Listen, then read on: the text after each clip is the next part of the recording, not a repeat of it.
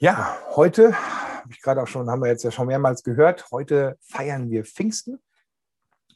Und am Pfingstsonntag, morgen dürft ihr auch nochmal Pfingsten feiern. Äh, aber was feiert man zu Pfingsten? Die Ausgießung des Heiligen Geistes, haben wir gerade gehört. Also der Heilige Geist, ähm, warte mal, ich muss mal hier ganz kurz was ändern. So. Der Heilige Geist ähm, wird jetzt endlich ausgegossen äh, auf alle Christen, die da sind. Und ähm, seitdem ja, lebt der Heilige Geist äh, halt wirklich in allen Christen. Und das Pfingstfest ist ein sehr hohes Fest. Also es ist immer schwer, so eine Priorität zu setzen, aber es gibt halt eigentlich drei hohe Feste. Das ist Weihnachten, das ist Ostern und das ist Pfingsten. So, das sind so, also Pfingsten gehört zu einem der wichtigsten Feiertage in der christlichen Religion. Und äh, Pfingsten, das, was da wir da feiern, ist im Endeffekt auch der Beginn der christlichen Kirche. Also da, wo Jesus nicht mehr da ist und wo die Jünger dann ausgesendet werden, aber ähm, halt, wo es dann losgeht und der Heilige Geist dazukommt und er dann ähm, ja, die Kirche baut. Gott hat ja auch gesagt, ich will es durch meinen Geist geschehen lassen und äh, Sacharja und ähm, nicht durch menschliche Kraft. Und genau das passiert seit Pfingsten. Jetzt sind wir gleichzeitig aber auch, wie ihr vielleicht schon mitbekommen habt, immer noch in meiner Reihe, in meiner Predigtreihe Liturgie. Und ähm, bei Liturgie geht es ja eigentlich so um feste Gottesdienstelemente, um den Ablauf, den man da so webt und, und die Elemente, die einem wichtig sind und die man immer wiederkehrend haben will. Und auch in dieser Reihe will ich unbedingt weitermachen. Und das ist eigentlich total spannend. So, ich hatte, als ich mir diese Reihe überlegt hatte, hatte ich mir ganz viele Themen aufgeschrieben, mit vielen Leuten gesprochen, mit vielen Pastoren geredet, viele Bücher gelesen und, und dann so das strukturiert, was ich für Themen habe. Und jetzt war ich zu Pfingsten, also diese Vorbereitung, und war ich da und dachte so, okay, welche von diesen Punkten machst du jetzt? Wasserbad des Wortes hatte ich eigentlich so auf dem Schirm. Und dann fiel mir ein, nee, es ist Pfingsten, da musst du ja eine Pfingstpredigt halten. Und dann habe ich gedacht, so, warte mal, Heiliger Geist und Gottesdienst und Gottesdienstelemente, das ist ja nicht abwegig, vielleicht auch mal über dieses Thema im Rahmen von der Predigtreihe Liturgie sozusagen zu sprechen. Als, ja, was für feste Gottesdienstelemente gibt es da? Was, was macht der Heilige Geist so im Gottesdienst? Und, und jetzt lass uns mal diese Themen verknüpfen. Also, gesagt, getan. Heute gibt es eine Pfingstpredigt und eine Predigt zum Thema Liturgie gleichzeitig. Das ist doch schön, oder? So, und ähm, ich werde bestimmt auch ein paar Sachen sagen, die, wenn ihr jetzt so richtig echte charismatischer oder Pfingstler, Charismatiker oder Pfingstler seid, dann werdet ihr vieles davon vielleicht auch schon mal gehört haben. Äh, und wenn ihr meine Predigen mögt, dann bestimmt auch weil ich predige immer bei Pfingsten, über Pfingsten-Themen und da kommen auch immer die gleichen Sachen bei rum. Ähm, so wie der Evangelist immer was Kreuz predigt, ne, das wird auch auf Dauer langweilig, wenn man immer den gleichen Evangelisten hört. Ähm, so ist es halt bei einem Charismatiker, da hört man halt auch immer über den Heiligen Geist. So. Aber vielleicht trifft es euch ja neu. Also ich bete dafür, dass der Heilige Geist irgendwie euch persönlich heute was mitgibt. Fangen wir an. Warum ist Pfingsten ein großes Ding? Warum ist das so? Also ich meine, Weihnachten ist klar, Jesus geboren, Gott wird Mensch. Ostern, Überwindung des Todes, ähm, ist auch ein großes Ding. Aber warum ist diese Ausgießung des Heiligen Geistes für Jesus so wichtig? Also er hat ja, bevor er zum Himmel aufgefahren ist, die Jünger schon angehaucht, hat gesagt, nehmt hin meinen Heiligen Geist oder den Heiligen Geist. Und ähm, also die waren ja schon angehaucht, die waren ja schon irgendwie, die kannten das auch schon, das Dienen im Geist irgendwie. Und ähm, als die ausgesendet wurden und Zeichen und Wunder passiert sind, also warum war dieses Pfingstding so wichtig? Und da möchte ich mal ein, zwei Bibelstellen, also warum soll ich es erzählen? Also wenn hier jetzt sozusagen das echte Zeug drin steht, ähm, dann, dann lesen wir doch einfach auch nochmal so ein, zwei Bibelstellen, weil ich kann viel erzählen, aber was da drin steht, das wissen wir ja stimmt.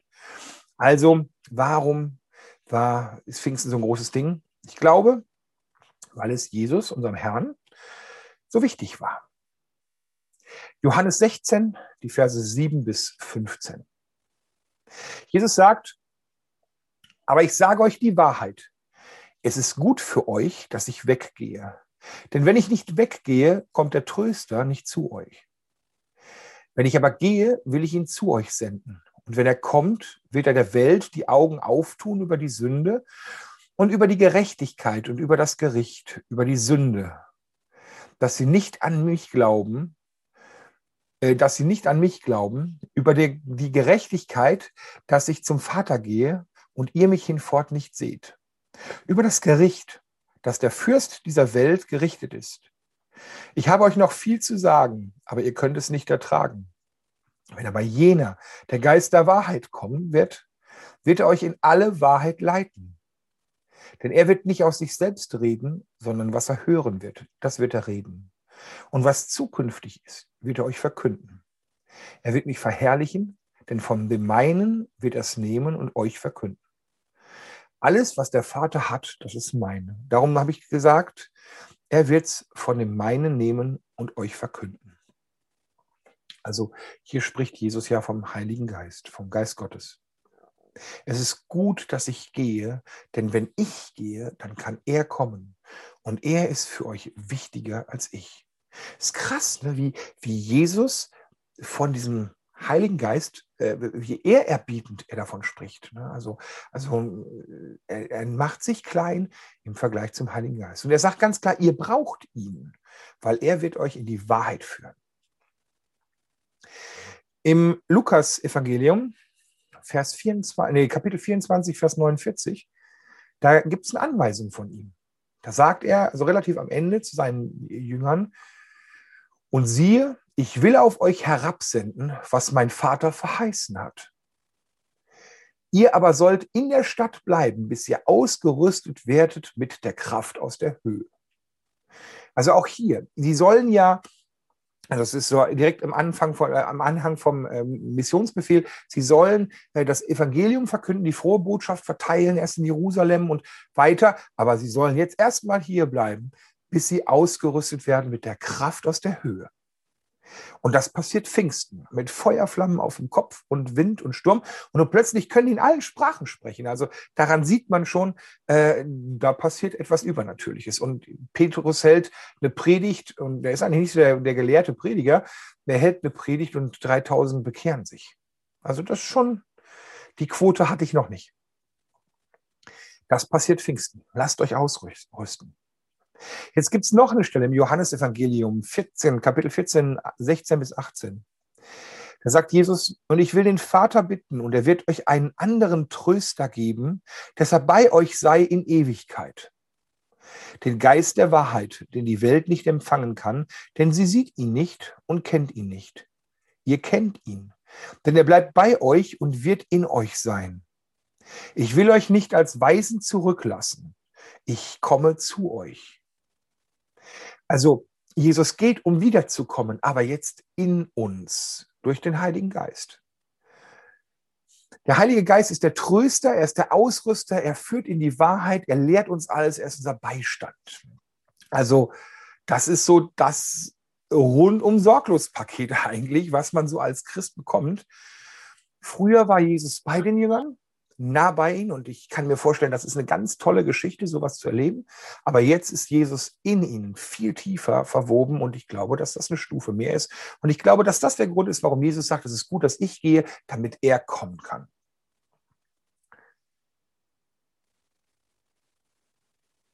So, und jetzt gehen wir weiter. Und ich möchte zu Beginn noch mal eins sagen. Wir sind immer noch im Beginn. Ähm, ich möchte ähm, direkt noch eins sagen. Ich will auch in diesem Predigtteil, in diesem Teil der Predigtreihe nicht urteilen. Ich will keinen Stress machen. Das soll keine Bußpredigt sein. Das soll keine Predigt sein mit dem erhobenen Zeigefinger. Ihr müsst aber oder ihr sollt aber oder ändert euer Leben und tut Buße, kehrt um, lasst euch erfüllen irgendwie. Ich liebe unsere Gottesdienste. In Remscheid, in Hagen, in Bochum, in wo ich hinkomme. Ich liebe unsere Gottesdienste. Ähm, es ist toll. Und es ist toll, was da passiert. Und es ist auch toll, wie viel Geist Gottes da abgeht. Aber wenn ich lese, wenn ich solche Bibelstellen lese, wenn ich allgemein in die Bibel schaue, Apostelgeschichte lese, wenn ich in die Kirchengeschichte gucke, wenn ich mir die Beschreibungen von Paulus angucke, was die Geistesgaben sind, dann wird mir ganz klar, dass es da noch viel mehr gibt. Ist, ganz anscheinend gibt es noch so viel mehr zu entdecken. Da wir kratzen an der Oberfläche. Das ist wie so ein Eisberg und wir kratzen nur an der Spitze oben und da ist noch so viel mehr, wenn wir in die Tiefe gehen. Ähm, und ich möchte mit dieser Predigt wirklich auch euch den Mund wässrig machen. Mm, wirklich nach mehr zu suchen, die Messlatte wieder hochzusetzen, zu sagen, ja, man hört immer mal, da ist eine Geschichte. Also es gibt ja so zwei Arten, wie man wie man mit, mit Zeugnissen umgeht. Da hört man von einem Wunder in Afrika oder in der Bethel-Gemeinde fallen wieder irgendwelche Engelsfedern oder keine Ahnung, Diamanten unterm Stein, unter den Stühlen entdeckt und, Leute mit Goldglanz und, da, äh, und dann werden Menschen heil und Krücken fliegen durch die Luft und keine Ahnung. So, also äh, man, man, wie reagiert man darauf? Die einen sind total abgeschreckt und die anderen sagen, wow, das will ich auch ich kenne es auch in mir, dass ich mir denke manchmal so, ja, wow, das will ich auch. Und das ist, finde ich, die richtige Haltung. Oder dass ich sage so, ja, bei denen halt. Ne? Aber bei mir passiert sowas nicht. Man, man, also ich erwische mich oft, dass ich so in so zwei geistliche Klassen einteile. Und ich bin immer in der Klasse, wo nicht so viel passiert. So, da gibt es die abgefahrene Gemeinde.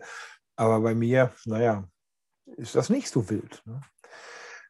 Und wenn der Herr will, dann kann er ja machen. Ne? So, aber ansonsten mache ich halt erstmal so weiter, wie ich es kenne. Es gibt, also ich möchte euch den Mund wässrig machen. Wieder neu zu überlegen, so, hey, wenn es das gibt, dann will ich das auch. Und äh, vielleicht ist es auch herausfordernd. Vielleicht ist es dran zu sagen, Gott, fordere du mich mal heraus. Äh, zeig mir, wo ich zu bin für das Wirken deines Heiligen Geistes. Vielleicht willst du ja viel mehr in meinem, in meinem Leben machen und in meiner Gemeinde machen.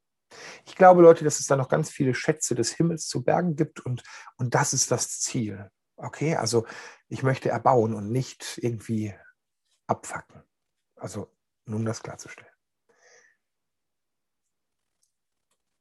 Reihe Liturgie. Heiliger Geist im Gottesdienst.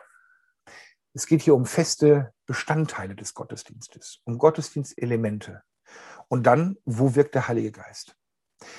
Ich erlebe das äh, in vielen Gottesdiensten, äh, eigentlich in allen Gottesdiensten immer wieder. Wir haben alle den Heiligen Geist, der wirkt durch uns und er wirkt in unserem Dienst. Und das erlebe ich total oft, wenn ich irgendwie so in Gottesdienste komme und merke, da hat der Lobpreiser Lieder ausgesucht, da habe ich eine Predigt vorbereitet, da hat jemand anders ein Gottesdienstelement irgendwie und, und der eine hat noch eine Bibelstelle und, und die, die werden, man hat sich nicht abgesprochen. Alle haben gebetet und hinterher ergibt sich ein ganz klarer Faden auf der Bühne und du merkst, der Heilige Geist hat es verwoben und hat es perfekt gemacht zu einer Einheit. Das erlebe ich immer wieder. Also man merkt das Wirken des Heiligen Geistes, er ist mit dabei und er weht, wo er will und er führt die Fäden zusammen und manchmal denkt man, oh, was, was habe ich da eigentlich gemacht? Aber dann merkst du, dass der Gottesdienst von Gott geformt wird. Und das ist schön. Aber wenn wir jetzt über so feste Elemente nachdenken, weil darum geht es ja bei Liturgie, feste Elemente, ähm, dann kommt halt auch schnell diese Frage, ist der Heilige Geist irgendwie planbar? Also ich meine, er weht, wo er will, sagt die Bibel ist er planbar. Und das ist ja auch schwierig. Ne? Wenn ich jetzt zum Beispiel, wenn man steht zusammen und überlegt, wie soll der Gottesdienst ablaufen? Oder äh, Gemeindeälteste sitzen zusammen und überlegen, wie so eine Liturgie aussehen soll. So, man plant das, man überlegt das, man beschreibt das, man bespricht das vorher. Man lässt sich dabei auch vom Heiligen Geist leiten, ja. Aber es ist trotzdem schwierig, weil du kannst nicht sagen, okay, hier ist ein Zeitfenster nach dem Lied und vor dem Lied ist ein Zeitfenster, da, Heiliger Geist, bist du dran. Was hast du schon was überlegt? Keine Ahnung. Also ich kriege da selten irgendwie eine Antwort drauf. Und deshalb ist es total schwierig, sowas zu planen. Könnt ihr nachvollziehen, oder? Ein Beispiel dazu, ich habe mal ein Heiliggeist-Seminar gehalten, habe ich schon mehrmals gemacht, aber das ist schon bei den Jesus Freaks in Dortmund damals, die gab es da noch. Ähm, jetzt gibt es Jesus Freaks in Dortmund, aber damals hießen die auch noch Jesus Freaks Dortmund.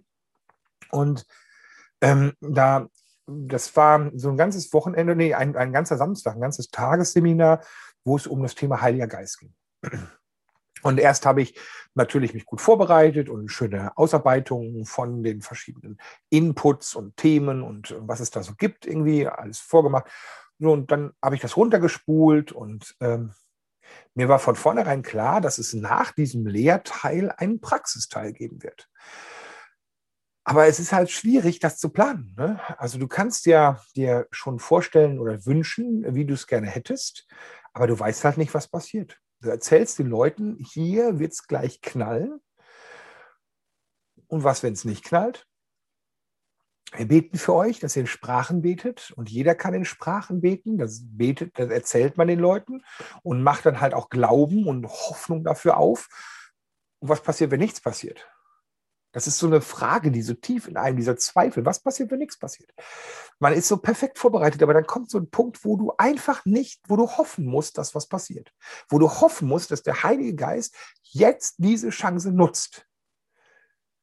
Und damals in Dortmund war es dann wirklich so, dass ich dann fertig war mit meinem Teil und dann hatte der Stadi damals Gitarre genommen und ein bisschen Lobpreis gemacht. Und dann haben wir angefangen für Leute zu beten. Das war erst ein bisschen verhalten und dann ging das total ab dann sind da wirklich Zeichen und Wunder passiert und es war herrlich. Und ähm, der Heilige Geist hat also sich richtig ausgetobt und ich war sehr glücklich darüber, weil ich hatte halt immer im Hinterkopf diese Angst, wenn jetzt das, was du versprochen hast, was da verheißen ist, was passiert, wenn das nicht? Du kannst ihn halt nicht ähm, so in die Pflicht nehmen, ne? den Heiligen Geist. Also kannst du schon versuchen, aber er ist halt, er macht, was er will. Ja, und ähm, man hat dann immer Angst, dass es peinlich wird. Gott lässt sich nicht planen. Und das heißt immer dann, wenn du sagst, okay, ich möchte jetzt fest einen Bestandteil einplanen, wo der Heilige Geist seinen Raum hat, dann ist das wie auf Wasser laufen. Trägt es oder trägt es nicht? Keine Ahnung. Du steigst aus dem Boot und hoffst, dass das wirklich Jesus ist, auf den du zugehst. Glauben und hoffen. Und ich kann gut verstehen, dass es Menschen gibt, die sagen, oh, dann bereite ich lieber einiges vor, eigenes vor, ähm, weil das mit dem Heiligen Geist, das kann man nicht beeinflussen. Das kommt, passiert so, wie es passieren soll. Und ja, und ich gebe dem Freiraum. Aber so wie Luther so schön sagte, bete, als hättest du dich nicht vorbereitet, aber bereite dich vor, als hättest du nicht gebetet. So. Und ähm, ja, manche machen dann halt lieber ihren Plan mit ihren eigenen Elementen, wo sie sagen, okay, die, sind, die kann ich kontrollieren, die kann ich beeinflussen. Weil den Heiligen Geist nicht. Und dann die Frage, kann ich den Heiligen Geist nicht planen? Kann ich ihn nicht beeinflussen? Und dieser Frage möchte ich auf den Grund gehen.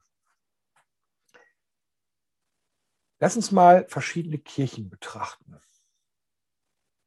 Wo sieht man deutliches Wirken des Heiligen Geistes?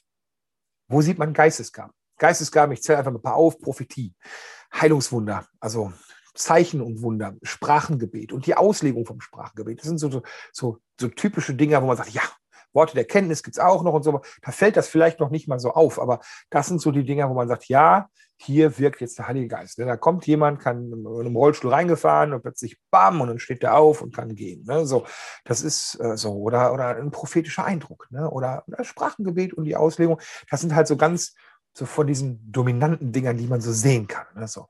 Wo passiert sowas?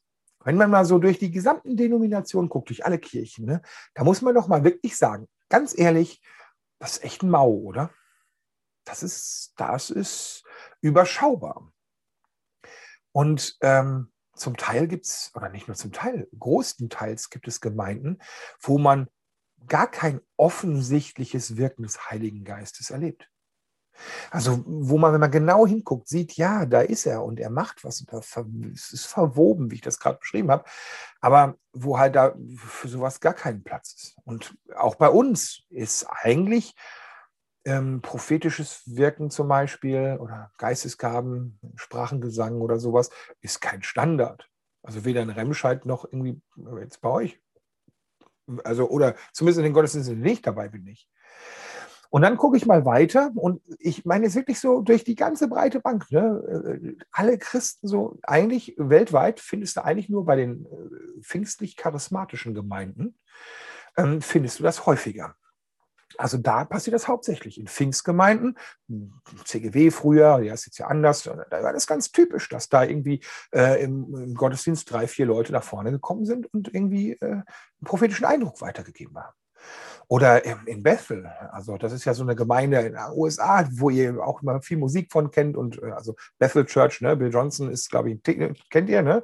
So, da geht es ja richtig ab. Hui! Und äh, ähm, äh, dann, oder IHOP oder so, da geht es richtig ab. Dann fragt man sich so, huh, warum bei denen? Bei uns ein Eindruck, mal gelegentlich wird einer weitergegeben, bei denen da, sind da immer ständig welche. Da musst du schon sagen, okay, wir selektieren das jetzt. Ne?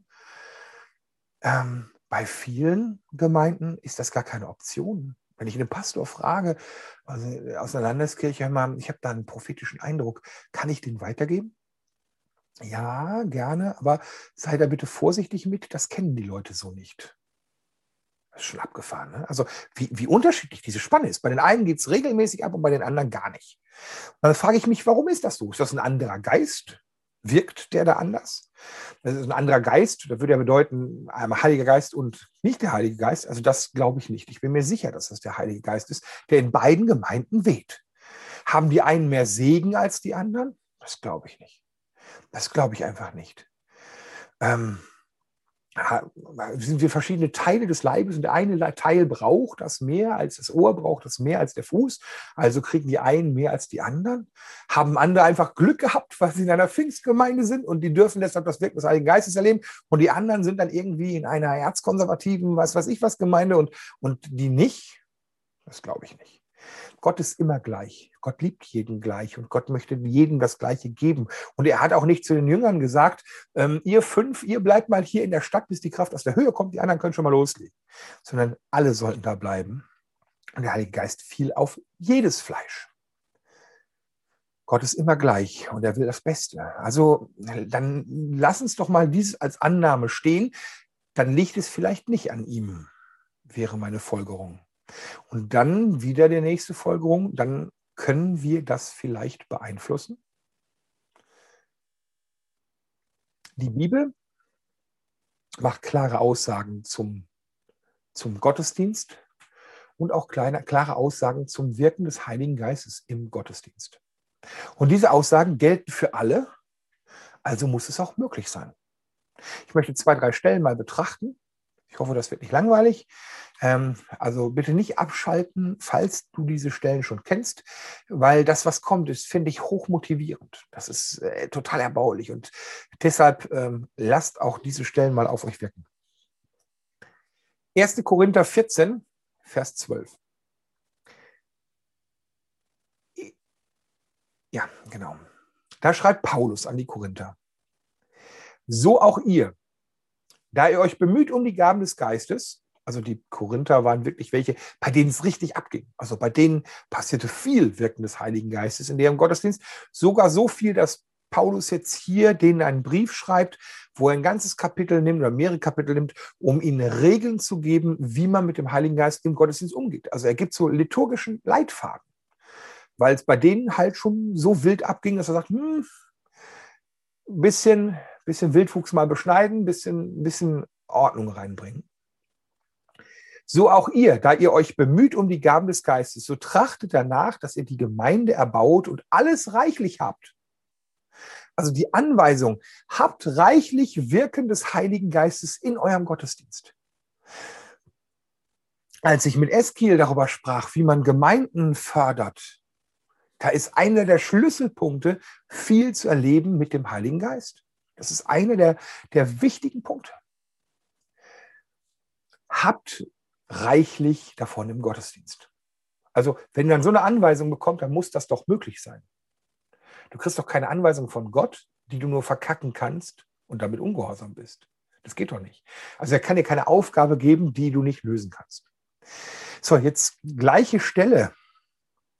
Da geht es, äh, also, äh, seid bemüht, trachtet danach. Also da ihr euch bemüht um die Gaben des Geistes, so trachtet danach. Ähm, dieses dieses sich bemühen, trachten. Ähm, da gibt es noch eine andere Stelle im Korintherbrief. Da wird gesagt, seid, äh, strebt danach. 1. Korinther 12, Vers 31. Strebt nach den größeren Gaben. Oder 1. Korinther 14, Vers 1. Also mehrere Stellen sagt er das immer wieder. Strebt nach der Liebe, eifert aber nach den geistlichen Gaben. Besonders, dass ihr weissagt.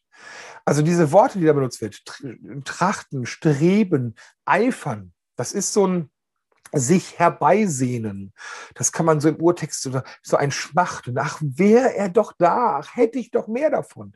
Diese, dieses Wort kann man da einsetzen. Es ist wirklich schmachtend herbeisehnen. Und auch das ist eine Anweisung. Das wollen wir tun.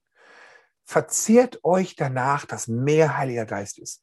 Sehnt es herbei. Also es muss gehen.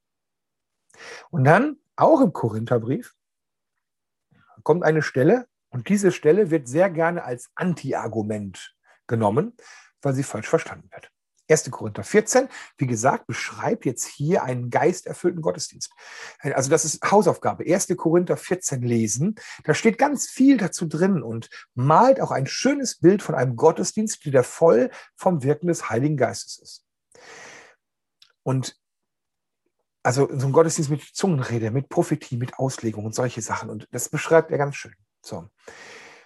Und Paulus schließt dieses Kapitel mit den Worten, 1. Korinther 14, Vers 40. Aber alles geschehe anständig und in Ordnung. Und das wird sehr gerne genommen. So viele denken, also es ging den Geistesgaben. Ne? Ihr bösen Korinther, ihr dreht da total frei und so. Nein, nein, stopp, das sollt ihr nicht machen. Alles geschehe in Ordnung und nicht so durcheinander, wie man das manchmal in charismatischen Aktionen erlebt. So beim Benny Hinn, wo der dann irgendwie anfängt zu beten und plötzlich fallen reihenweise Menschen um, die purzeln am Boden und, und, und lachen und äh, egal, wo der irgendwie hin so weht, dann zack, da fallen tausend, da fallen tausend. Äh, das ist doch nicht anständig und in Ordnung. Und deshalb ist das ein Anti-Argument für die Leute. Aber ich glaube, es ist falsch verstanden. In Korinth herrschte hier ein Missstand ähm, da ging es so durcheinander, dass es da Leute gab, die gar nicht mehr irgendwie im Verstand gepredigt haben. Da sind Leute nach vorne gekommen, haben irgendwie eine halbe Stunde in Sprachen geredet. Und äh, was soll denn jetzt jemand kommen, der irgendwie ungläubig ist und kommt da rein und denkt, was geht denn mit denen ab? Also, äh, und alle reden durcheinander. Was fünf Propheten, die gleichzeitig reden, das funktioniert nicht, versteht ja keiner was. Wir können zusammen singen, aber wir können nicht zusammen reden. Und, und ähm, und deshalb gibt er da klare Anweisungen an diese total hypercharismatische, durchgeknallte Gemeinde. Er sagt, hey Leute, habt das reichlich, aber bitte findet einen Rahmen, in dem das gut Fuß fassen kann. Und dieses findet einen Rahmen, das ist Liturgie. Das ist der Ablauf. Darum geht es hier eigentlich. Und da drin habt das aber reichlich. Und eine letzte Stelle, die ich noch rausnehmen will, die schreibt er an die Thessaloniker. Auch das ist gerne so ein absolutes Totschlagargument von Leuten, die eigentlich ein bisschen Angst vor dem Heiligen Geist haben, glaube ich. Und auch darauf will ich an, eingehen, weil es ist auch eine ganz wichtige Anweisung. 1. Thessaloniker 5, Verse 19 bis 22. Da schreibt er, den Geist dämpft nicht, Prophetische Rede verachtet nicht. Prüfet aber alles und das Gute behaltet. Meidet das Böse in jeder Gestalt. Und hier steckt ganz viel drin. Als erstes, dämpft den Geist nicht. Gerade die Frage, können wir das beeinflussen? Ja, wir können es beeinflussen. Wir können nämlich den Geist dämpfen. Wie eine Kerze, wo du ein Glas drüber stellst und der Sauerstoff geht weg und die Flamme erlischt. Wir können den Heiligen Geist dämpfen. Wir können uns die Ohren so zuhalten, die geistlichen Ohren so zuhalten, dass der Heilige Geist dann nicht mehr zu uns reden kann. Wir können es verhindern, dass er wirkt im Gottesdienst. Ähm, wir können ihn dämpfen. Wir können ihn fast zum Ersticken bringen, zumindest was die Wirkung angeht. Und hier sagt er, nein, äh, schätzt das Wirken des Heiligen Geistes wert. Und prophetische Rede ist etwas Wertvolles. Verachtet das nicht, sondern schätzt es wert. Und dann kommt, prüfet alles, das Gute behaltet. Und das ist so ein Satz, den kann man unterschiedlich lesen. Und ich mache das mal und mal gucken, ob ihr den Unterschied merkt. Prüfet alles, das Gute behaltet.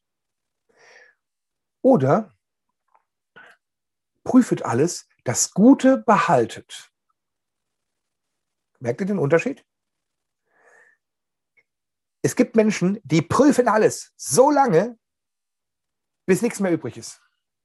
Da sagt der Heilige Geist, gibt dir eine Anweisung, sagt, mach etwas und du prüfst, du prüfst, ist das wirklich von Gott? Und du liest die ganze Bibel durch und betest und fragst den und fragst den und fragst den. Und dann irgendwann denkst du, okay, mh, hm, ich, ich bin mir nicht sicher, Gott, jetzt bitte hier noch ein Wunder und da noch irgendwie, äh, ähm, mag gib mir ein Zeichen, ich will die Feuerschrift Flammen an der Wand stehen sehen, sonst kann ich das nicht, prüfet alles. Und dann irgendwann vielleicht merkst du, ja, das war von Gott, aber die Situation ist schon vorbei.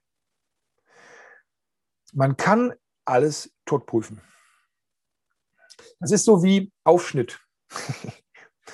Aufschnitt. Du holst ihn aus dem Kühlschrank, guckst aufs, aufs ähm, also die Packung ist offen, du guckst so aufs äh, Mindesthaltbarkeitsdatum und denkst so, also gerade bei Wurstwaren, die Vegetarier unter uns, ihr könnt das vielleicht nicht nachvollziehen, aber so, du guckst da drauf und denkst so, okay, war vorgestern.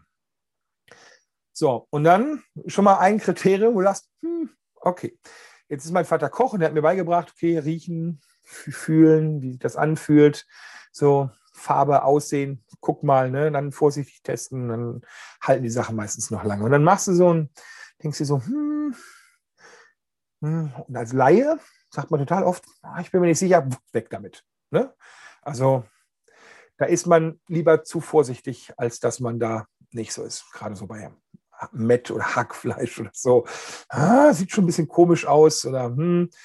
Wahrscheinlich würde mein Vater viel weniger von dem Zeug wegschmeißen, weil er dann einfach sagt, okay, passt und ist, behält das Gute und ich prüfe das zu Tode sozusagen und wenn ich mir nicht sicher bin, dann lieber weg und schütte, glaube ich, da häufig mal die Wurst mit dem Bade aus. Nein, das Kind mit, nein, Kinderwurst. Die Bärchenwurst mit dem Bade aus. also ihr wisst, wie ich meine. Ne? So, also so ist es geistlich halt auch total oft. Man kann etwas kaputt prüfen. Man geht erstmal vom Schlechten aus und versucht es dann irgendwie das Gute zu bestätigen. Andersrum, und das finde ich ein viel schöneres Bild, ist das Gute zu behalten. Die, das Wichtige ist, du prüfst, um das Gute zu behalten. Du willst das Gute raussuchen. Das ist so, als wenn du so ein Hähnchenbollen hast mit leckerem Fleisch drum und dem Knochen. Und jetzt könntest du den Bollen nehmen und sagen, hm, da sind Knochen drin, na, schmeiß ich weg. Oder du nimmst den Hähnchenbollen und nagst ihn ab und den Knochen, den spuckst du wieder aus. Und ich glaube, so sollen wir prüfen, damit wir nicht dämpfen. Äh, gehen wir davon aus, dass da etwas Positives, etwas Gutes ist, das ich erhalten will. Und ich suche mir das raus. Und oh, nee, das ist nicht gut, weg damit. Und suche, suche, nee, äh, das nicht. Okay, so. Und das Gute will ich behalten. Merkt ihr, es ist eine Betonung. Prüfet alles, das Gute behaltet. Und deshalb finde ich den Kontext, den letzten Satz, der meistens nicht mitgelesen wird, ganz wichtig. Meidet das Böse in jeder Gestalt. Also wir sollen den Geist nicht dämpfen und wir sollen das Böse meiden. Und dazwischen ist viel Freiraum für Wirken des Heiligen Geistes. Okay? Also die Stellen, die ich jetzt genannt habe, da wird deutlich, Geistesgaben, das Wirken des Heiligen Geistes sind wirklich, wirklich, wirklich wichtig für uns, für unser Leben und für die Erbauung des Gegenübers und unserer Gemeinden. Wenn wir wollen, dass unsere Gemeinde wächst und stark wird, sind diese Dinge essentiell. Sonst machen wir es aus eigener Kraft. Aber Gott will sein Reich bauen aus der Kraft des Geistes und aus seiner Kraft, nicht aus unserer Kraft. Also sollten wir das alle reichlich erleben. Und wenn wir das erleben sollten, dann müssen wir es beeinflussen können. Es ist, es ist ganz klar für mich. Und wenn wir uns dann umschauen, oh Mann, das wird heute eine lange Predigt. Mein Timer sagt schon, kommt zum Ende. Aber egal, es gibt ja, ihr habt jetzt verloren, ihr seid jetzt fertig. Ich komme auch schon auf die Zielgerade. Fast. Ähm, nun scha schauen wir uns, schauen wir uns um, ähm, was erleben wir? Ne? Deckt sich das, was wir jetzt persönlich erleben, mit dem Leben der alten Christen? Deckt sich das? Ist das unser Standard? Dass wenn du durch die Straßen läufst und dein Schatten auf Menschen fällt, die heil werden? Wenn du im Wartezimmer des, des, des Arztes sitzt, weil du eine Routine-Check-up machst und um dich herum die Leute aufstehen und sagen, ich habe meine Leiden nicht mehr und die gehen. Und die Arzthelferin guckt rein und sitzt als einziger da, weil die anderen gesund geworden sind. Ist das der Standard? So war es bei Petrus. Ne? Petrus und Johannes gehen durch die Stadt und der Schatten fällt, ihr Schatten von der Sonne fällt auf die Kranken und die werden heil, ohne dass die mit denen gesprochen haben. Das ist da der Standard. das ist voll geil. Warum haben wir das nicht? Und nochmal, ich will nicht urteilen, ich will kein schlechtes Gewissen machen. Hier geht es nur um reine Ursachenforschung. Und den Versuch zu verstehen, warum da noch so viel mehr sein müsste. Ich habe das selbst erlebt. Also ich war in Nütterden. Ne? Nütterden ist irgendwie, da fahre ich mal so auf eine Konfi-Freizeit. Und ich als charismatischer Typ, da geht es richtig ab und Leute bekehren sich und ich bete, Herrgott, bitte, lass deinen Heiligen Geist auf alle fallen und es soll abgehen wie die Sau. Ja, so wie bei Bonk und alle putzen und alle bekehren sich, ich will das. Und Gott sagt zu mir, und das war eine der wirklich der Sachen, die mir, also wo Gott sehr, sehr deutlich gesprochen hat. Er sagte, ich mache, Ferry, ich mache hier mein Ding, aber ich mache es anders, als du es gewohnt bist und als du es dir wünschst. Und in dem Moment habe ich mich so einen Schritt zurückgetreten und habe geguckt und ich merke, ja. Und ich sah plötzlich, dass Gott auch da ist und auch wirkt. Es, es muss nicht immer mit Schaum vom Mund sein. Es muss nicht immer mit Purzel sein. Es muss nicht. Er war sanft, er war vorsichtig, er war weich, er hat niemanden überfordert. Er war dezent, ja wir müssen nicht immer alle umfallen. Wir müssen nicht alle irgendwie ähm, durcheinander prophetische Eindrücke und so. Nein. Aber ich habe in der gleichen Konfi-Freizeiten erlebt, dass sich von 95 Leute 90 bekehrt haben. Bei einer Predigt. Also auch das habe ich erlebt, dass da fast eine 100%-Quote war. Und eine 50 bis 60 oder 70 Prozent Bekehrungsquote war normal über 10, 15 Jahre. Auch das habe ich erlebt. Also er tut sein Ding. Nicht immer so, wie wir es gerne hätten. Da ist er frei, da ist er, da ist er ähm, souverän. Aber frage mich mich, ist noch Luft nach oben? Frag dich mal, ist in deinem Leben noch Luft nach oben? Und, und, und wenn ja, willst du mehr davon?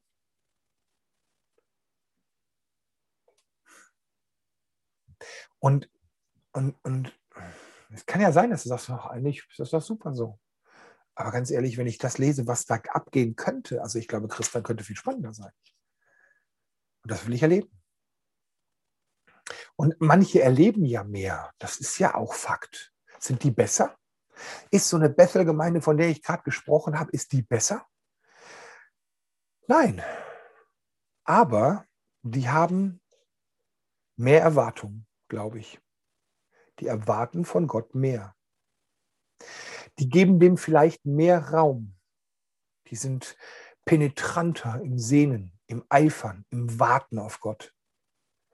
Und die haben bestimmt auch mehr Übung darin. Weil, das hat Bill Johnson mal in irgendeiner Predigt gesagt, bevor wir so viele Heilungswunder erlebt haben, wie wir es erleben, also wie die es erleben, haben die Zehntausende Nicht-Heilungen erlebt. Die haben auch eine Geschichte hinter sich. Die haben nicht aufgehört. Die haben auch den Frust erlebt. Die haben auch Leute verloren. Die haben auch diese Sachen durchgekämpft. Und vielleicht sind die einfach nur ein paar Schritte weiter auf diesem gleichen Weg, den wir auch gehen und haben da einfach schon mehr Erfahrung. Und natürlich, wenn du denkst so, boah, Du willst jetzt anfangen zu laufen ne, und machst deine drei Schritte und denkst, du stirbst einen Heldentod nach zwei Kilometern. Und dann guckst du im Fernsehen irgendwie dem, dem Marathon, irgendwie dem New York Marathon und siehst, wie die Leute rennen nach 40 Kilometern, immer noch irgendwie kein Schweißsperle auf der Stirn. Dann denkst du so, Wahnsinn. Ne? Und das kann frustrieren und das kann motivieren. Ich wünsche mir, dass euch das motiviert. Wenn du mehr Wirken des Heiligen Geistes willst, dann ist die Frage, was kannst du tun, um mehr Kraft Gottes zu lernen, um deine eigenen Geschichten erzählen zu können. Nicht Beispiele nennen zu müssen von irgendwelchen anderen, die so viel erlebt haben, um eigene Geschichten erleben zu können. Wenn so ein Eskiel kommt irgendwie und der erzählt irgendwie, das hat er erlebt, das hat er erlebt, das hat er erlebt. Also, wow, das war voll cool. Ja, und irgendwann sind wir an einem Punkt, wo wir sagen, ja, und wir hatten das haben wir auch mal und hör mal das. Und dann geht der raus und denkt, wow, das war voll cool. So, wisst ihr, was ich meine? Die eigenen Geschichten. Da möchte ich dir ein paar Tipps geben. Das erste, glaube der Bibel und glaube deinem Auftrag. Glaube der Bibel und glaube deinem Auftrag. Das Gleiche ist möglich.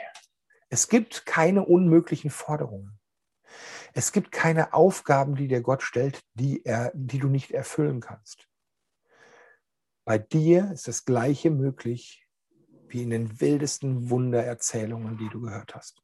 Er ist der Gleiche und er tut das Gleiche. Heute, gestern und in Ewigkeit. Das Zweite, traue Gott mehr zu. Jesus hat mit, mit, mit Wasser zu Wein angefangen und immer noch mehr und noch mehr und noch mehr. Der beste Wein kommt zum Schluss. Wenn man sich überlegt, das ist ja eine prophetische Aussage. Der gute Wein kommt bei ihm zum Schluss. Ist eine, ist eine Aussage, äh, die prophetisch ist über das Leben Jesu. Noch heftiger, noch heftiger, noch heftiger. Und er sagt hinterher, ihr werdet noch größere Dinge erleben, weil ich gehe zum Vater. Traue Gott mehr zu. Selbst die, die viele Wunder erleben, wissen und erleben, die kennen den Frust, dass Gott nicht planbar ist, aber sie glauben. Sie glauben, sie erwarten, dass da mehr ist. Sie verlangen das. Und wenn sie frustriert werden, dann erwarten sie wieder mehr. Sie hören nicht auf, bis sie es sehen. Das ist Glauben. Als drittes, überprüf deine Haltung. Wie wichtig ist mir das eigentlich? Ist es für mich ein Nice to have oder ist es ein Must have? Wenn ich so eine Claudia aus Mosambik erzählen höre, was die für Wunder erlebt, das sind ganz oft Wunder, wo sie in eine Situation gekommen ist, wo sie mit menschlicher Kraft nicht mehr weiter konnte.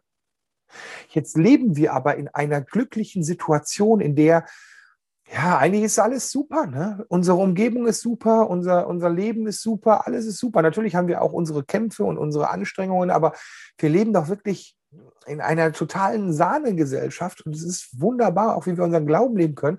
Und äh, wir haben keine Notsituation. Bei uns kackt nicht irgendwas ab äh, und, und, und wir sind auf Wunder angewiesen. Bei uns ist keine Verfolgung, bei uns ist keine Hungersnot, bei uns ist keine Ressourcenknappheit, bei uns ist eigentlich alles toll brauche ich das wirklich? Oder äh, verkommt das Wirken Gottes zu einem Nice to Have, weil ich so safe bin? Verspüre ich überhaupt die Notwendigkeit des Übernatürlichen in meinem Leben? Das jetzt halt harte Worte, aber wenn man mal ganz ehrlich ist, habe ich die Notwendigkeit? Es ist so Not versus Komfortzone. Wenn du in deiner Komfortzone sitzt, dann ist da keine Not.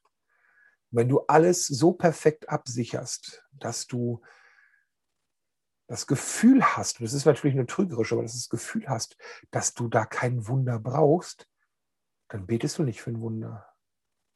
Also ich erlebe das auch in meinem Leben. Also wie wichtig ist mir das eigentlich? Überprüf deine Haltung. Und dann, viertes, schaffe Raum für Wunder. Steige aus dem Boot. Schaffe Raum dafür, schaffe Momente der Not. Also, das ist der Folgeschluss. Schaffe Momente, wo nur noch er etwas tun kann. So wie dieses Heiliggeist-Wochenende. Ne? Also, jetzt komme ich an den Punkt, da ist meine Predigt zu Ende. So, ich habe jetzt alles gegeben, Herr. Und entweder du fängst jetzt an oder ich werde mich jämmerlichst blamieren. Das ist aus dem Boot steigen so, wenn du der Herr bist, dann lass mich zu dir kommen. Und wenn du es nicht bist, gehe ich unter. so, und ich steige aus dem Boot und jetzt trägt es oder trägt es nicht. Schaffe Momente, wo nur noch er was tun kann. Ich habe ein paar Jahre lang das Glory Camp gemacht. Ich glaube, Lina, äh, Ricarda und ich weiß nicht, ob Rika auch dabei war. Ich weiß es nicht mehr genauer. Aber Lina war dabei ne? und Ricarda auch beim Glory Camp. Ich habe das mehrere Male gemacht. Glory Camp war so ein Wochenende, wo man sich trifft und wo man einfach Zeit mit Gott verbringt. Und ich habe mich die ersten äh, Dinger echt super vorbereitet. Aber ich habe gemerkt, dass mir die Vorbereitung extrem schwer fiel. Und es gab so Momente, wo ich lernen musste, bewusst unvorbereitet, betend in eine Veranstaltung reinzugehen, darauf zu vertrauen, dass Gott mir schon zur rechten Zeit sagt, was wir machen sollen. Und da gab es Veranstaltungen, und das ist für so ein Vorbereitungsteam wie mich echt richtig anstrengend gewesen, wo ich sehe, jetzt es gibt ein dreieinhalbstündiges Programm, das nur ich gestalte, wo ich die Rahmen setze. Und ich habe beim Reingehen keine Ahnung, was wir jetzt machen werden. Und da gehst du rein und sagst, boah Gott, jetzt stehe ich hier und jetzt bist du dran. Mach oder lass es, aber bitte, bitte mach. Ne? Und es sind tolle Zeiten gewesen. Ich weiß nicht, wie ihr das empfunden habt, aber ich fand, es war eine mega, das waren mega starke Wochenenden. Und ähm, ich fand es richtig toll. Und ich habe so viel Prophetisches erlebt in diesen Wochenenden, weil Gott einfach nicht hat hängen lassen. Also schaffe Raum für Wunder. Schaffe die Möglichkeit, dass er was tun kann, was du nicht tun kannst. Glaube der Bibel und deinem Auftrag, traue Gott mehr zu, überprüf deine Haltung, wie wichtig es dir ist und schaffe Raum für Wunder. Das kannst du machen, wenn du mehr Heiliggeist erleben willst. Amen.